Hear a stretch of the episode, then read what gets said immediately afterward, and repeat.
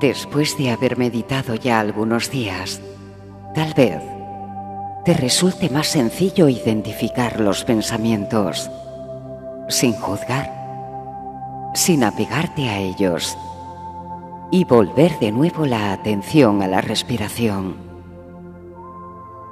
Esta es una técnica muy poderosa para entender el funcionamiento de tu mente y para aprender a aquietarla, a serenarla.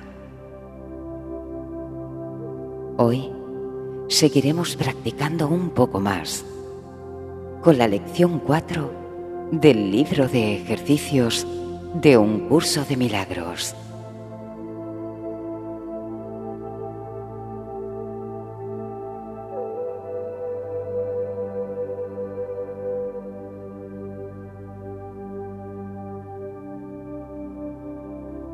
Esta lección nos dice, estos pensamientos no significan nada.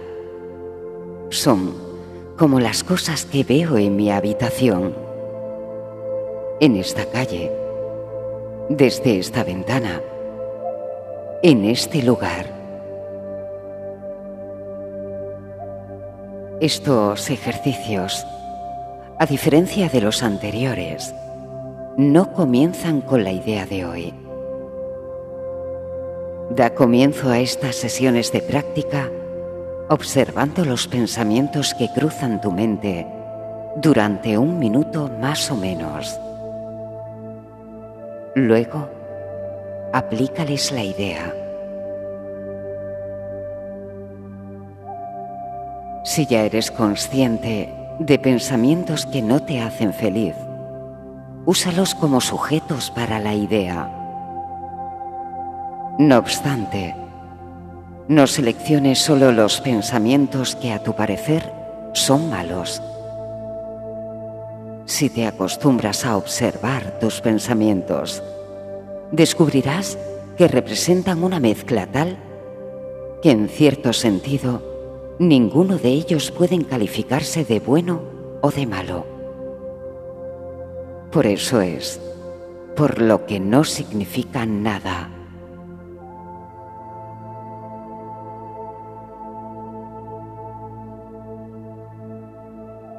Al seleccionar los sujetos para la aplicación de la idea de hoy, se requiere la acostumbrada especificidad.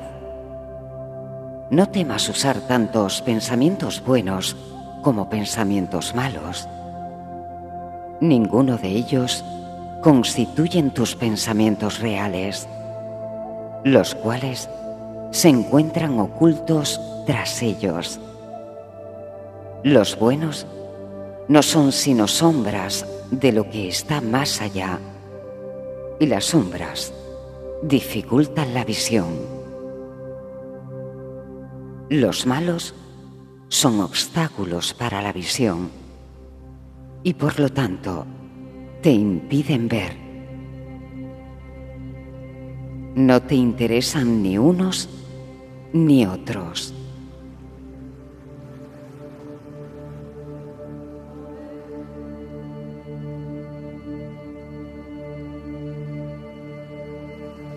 Este es un ejercicio de gran importancia y se repetirá de vez en cuando de forma ligeramente diferente. El propósito de esto es entrenarte en los primeros pasos hacia la meta de poder separar lo que no tiene significado de lo que sí lo tiene. Representa el primer esfuerzo en el objetivo a largo plazo de aprender a ver que lo que carece de significado se encuentra fuera de ti y lo significativo dentro de ti. Es también el comienzo del entrenamiento que le permitirá a tu mente distinguir entre lo que es lo mismo y lo que es diferente.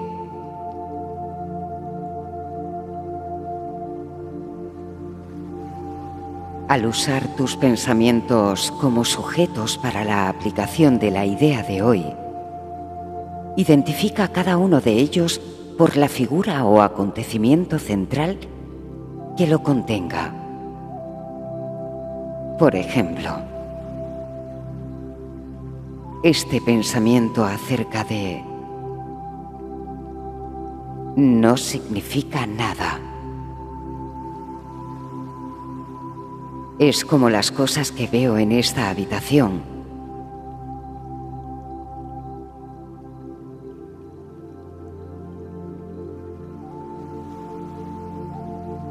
Puedes aplicar la idea a sí mismo a cualquier pensamiento en particular que reconozcas que es perjudicial. Esta práctica es útil, pero no sustituye al procedimiento de selección más al azar que debe seguirse al llevar a cabo los ejercicios. En cualquier caso, no examines tu mente por más de un minuto. Aún no tienes suficiente experiencia como para poder evitar la tendencia a preocuparte innecesariamente. Además, puesto que estos ejercicios son los primeros de esta índole, tal vez te resulte especialmente difícil suspender todo juicio en conexión con tus pensamientos. No repitas los ejercicios más de tres o cuatro veces al día. Volveremos a ellos más adelante.